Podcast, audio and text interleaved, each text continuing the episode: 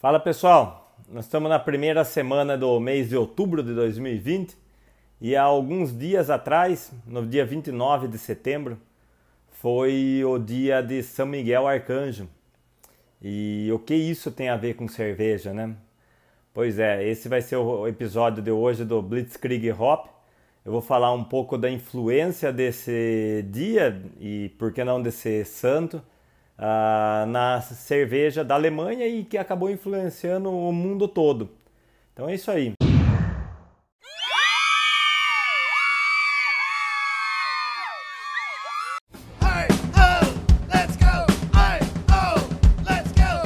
Antes de começar a falar sobre o dia de São Miguel Arcanjo, uh, aqui na descrição do, desse episódio tem o link que vai para a nossa loja virtual, a nossa loja online, e daí, se você tiver interessado em comprar alguma cerveja da Bamberg, souvenir, uh, kits para presente, uh, dá uma olhadinha lá que você vai encontrar bastante coisa e a gente entrega para o Brasil todo. Bom, a gente fala muito sobre a lei de pureza da Baviera, ou Reinheitsgebot.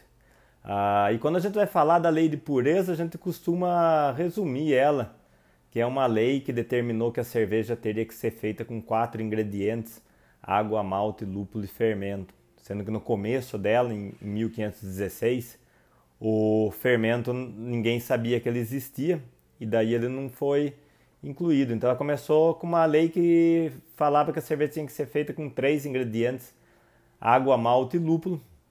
E depois no futuro o fermento foi acrescentado a ela. Uh, mas a lei de pureza, uh, resume ela dessa forma assim bem grosseira e ela é muito mais abrangente do que isso.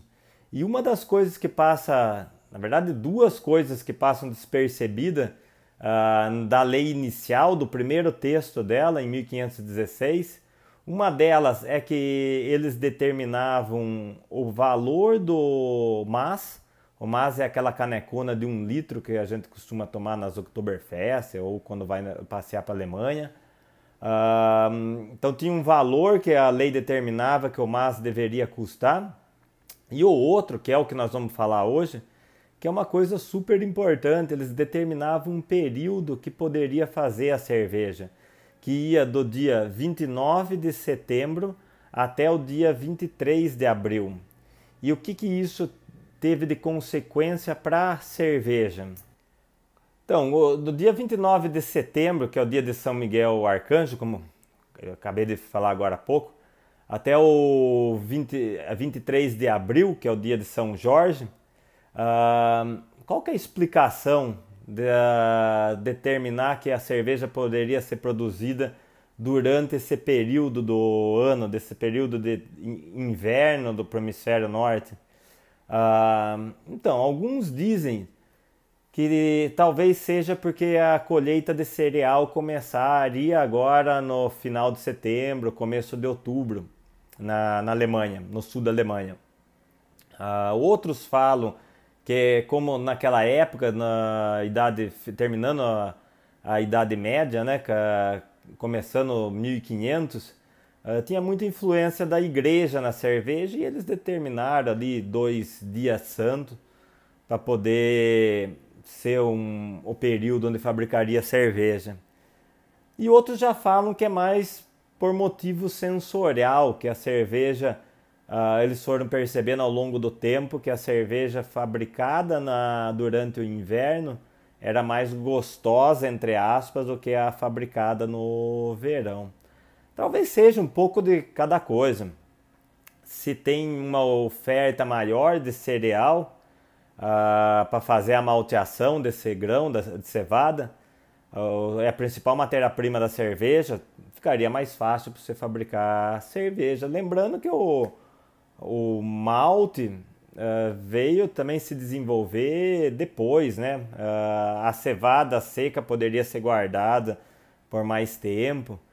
Então, faz sentido, mas também, se a gente for ver a fundo em 1500, o que, que era o cenário cervejeiro do sul da Alemanha, não tem nada a ver com o que a gente está falando hoje de indústria. Né? Uh, era bem caseiro, bem artesanal. A questão da igreja faz sentido também. A igreja sempre dominou esses primórdios da indústria cervejeira. E o sul da Alemanha é extremamente religioso, então tem a ver também isso daí. E o terceiro que eu citei, que é a questão do sabor, isso é o que mais tem a ver, com a, talvez, com tudo, né? Que a gente esteja tentando justificar o porquê desse período. Uh, muitos falam que o alemão foi percebendo que a cerveja que ele tomava durante o verão não era tão gostosa quanto a que ele tomava no inverno. Eu acabei de falar que no início da lei de pureza é, ela decretava que a cerveja tinha que ser feita com três ingredientes: água, malte e lúpulo. Então ninguém sabia que existia a levedura, que aquilo lá que acontecia na cerveja era fermentação. Uh, era tudo feito de forma natural, com os micro-organismos que estavam ali no ar. Se a gente imaginar que um verão no sul da Alemanha é calor também, tanto quanto aqui no Brasil. Uh, fermentando aí, eh, vamos falar, 25 a 30 graus, uh, vai causar um monte de contaminação nesse moço. Vai fermentar mais rápido? Vai mas essa temperatura vai estar favorável para vários outros micro-organismos que a gente considera como contaminantes para a cerveja.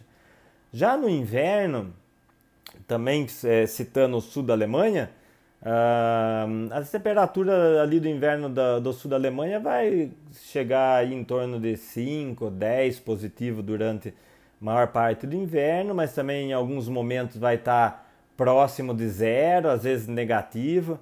Uh, então, aí nesse momento de frio, vai ser limitado o crescimento de alguns micro-organismos contaminantes da cerveja, o que vai fazer com que a levedura se desenvolva ali naquele mosto e faça com que a fermentação fique mais limpa, sem contaminantes.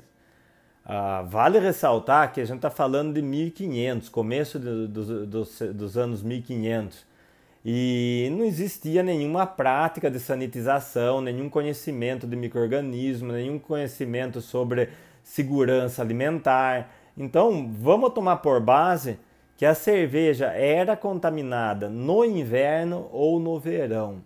Daí a gente leva em consideração que no inverno talvez fosse menos contaminada do que no verão e com isso a cerveja ficaria mais palatável, mais gostosa, mais fácil de beber. Então talvez essa seja uh, a maior explicação do porquê desse período de fazer cerveja só durante o inverno do hemisfério norte. Uh, mas eu acho que os outros fatores contribuíram também, não foi um fator que determinou isso. E o que, que isso acarretou para a cerveja, para a cultura cervejeira primeiro do sul da Alemanha e depois do mundo todo. Que isso sim talvez seja o fato mais importante dessa restrição de fabricação da cerveja durante o período de inverno. Fermentando a cerveja nessas temperaturas de 5, 10 graus positivos, uh, você estaria inconscientemente selecionando leveduras de baixa fermentação uh, talvez fermentando naquelas temperaturas mais altas do verão, estaria propiciando um ambiente mais adequado para leveduras de alta fermentação, aceio. Uh, já as leveduras de baixa fermentação, que a gente trabalha hoje em dia, uh, elas têm um ótimo de temperatura em torno de 10 a 12 graus positivo. Mas até hoje eu visito cervejaria na Franconia ou na Baviera e você vê o cara fermentando a 6, 7 graus positivo. Né? Uh, ele vai ficar 15 dias, 3 semanas fermentando a cerveja. Hoje a gente adiciona o microorganismo que a gente quer. A levedura que a gente quer. Se quer uma levedura de eio, você vai lá, compra e adiciona a levedura de eio. Se quer uma levedura de lager, você vai lá, compra e adiciona a levedura de lager. Mas há 500 anos atrás, era o que estava no ambiente. Então talvez essa temperatura mais baixa foi naturalmente selecionando uma cepa de, de levedura de baixa fermentação, as lagers. Sem querer, o alemão estava selecionando a principal característica da escola cervejeira alemã, que é fabricar cerveja de baixa fermentação, lager. Tem vários estilos de ale na Alemanha, Altbier, Kolsch, Weizen, uh, muitos outros. Mas uh, o que domina realmente na Alemanha, o que a gente conhece quando você fala em Alemanha, a gente vem na cabeça logo as excelentes lager, lagers que eles produzem. E nessa época talvez eles estivessem é, dando um caminho ano a ano, passando e aquela levedura ali dentro da, daquelas cellar, daquelas adegas de fermentação e maturação, sendo naturalmente selecionada. Quando mais para frente foi ser descoberto o microorganismo, uh, ele já era natural dentro daquela cerveja alemã. Então, se a gente imaginar no sul de Munique, no sul da Alemanha, em Munique, a cerveja que era servida era uma cerveja marrom e fermentada nessas temperaturas de inverno. Então, provavelmente a gente tinha uma Dunkel naquela época sendo fabricada na, no sul da Alemanha, e mas não existia estilo, não tinha essa nomenclatura que a gente tem hoje. Uh, eles foram fazendo tudo de forma natural. E alguns séculos para frente, uh, quando Pasteur começou uh, a se aprofundar nos estudos da levedura, uh, daí sim que a levedura foi sendo descoberta e foi sendo introduzida na, na cervejaria e ali eles tinham naturalmente naquele ambiente o fermento de baixa fermentação sendo feito. Uh, essa talvez seja a coisa mais importante de ter restringido, da lei de pureza ter restringido um período de 29 de setembro a 23 de abril para a fabricação da cerveja. Se não tivesse restringido isso, talvez a gente não tivesse essa cepa de fermento lager do sul da Alemanha tão famosa no mundo todo. Por que tão famosa no mundo todo? Essa mesma cepa, que aí vale até um episódio mais para frente, essa mesma cepa da Baviera foi utilizada para fazer a primeira receita de Pilsen na cidade de Pilsen, na República Tcheca. E daí a Pilsen estourou, virou um sucesso mundial, uh, pop, e todo mundo começou a replicar essa cerveja de baixa fermentação. E com isso, hoje no mundo todo, o que mais se fabrica de cerveja são cervejas de baixa fermentação, clara, refrescante, fácil de beber. É isso que mais de 70, 80% da população mundial consome durante o ano todo. Aí, se você pensar que uh, isso surgiu ao acaso uh, devido a uma restrição do período de fabricação de cerveja, porque eles gostavam do sabor da cerveja fabricada no inverno, então foi muito acaso ali para ao longo dos séculos chegar nesse fermento de baixa fermentação que a gente tem hoje em dia uh, no mundo todo sendo utilizado. Então, sem dúvida nenhuma, a contribuição da ciência da, da, da Alemanha para a cerveja uh, começa sem querer com essa restrição das, da, do, do período de produção de cerveja. O quadrinho está caindo atrás aqui. Ué, tá gravando, uh, poderia ser ao vivo, mas não é, vou deixar assim do jeito que tá mesmo. uh, então, no, a maior contribuição que eu vejo para a cerveja na, na, nesse período da lei de pureza foi essa restrição do, do, de quando fazer a cerveja na, na Alemanha. É isso aí, pessoal. Espero que vocês tenham achado interessante esse assunto.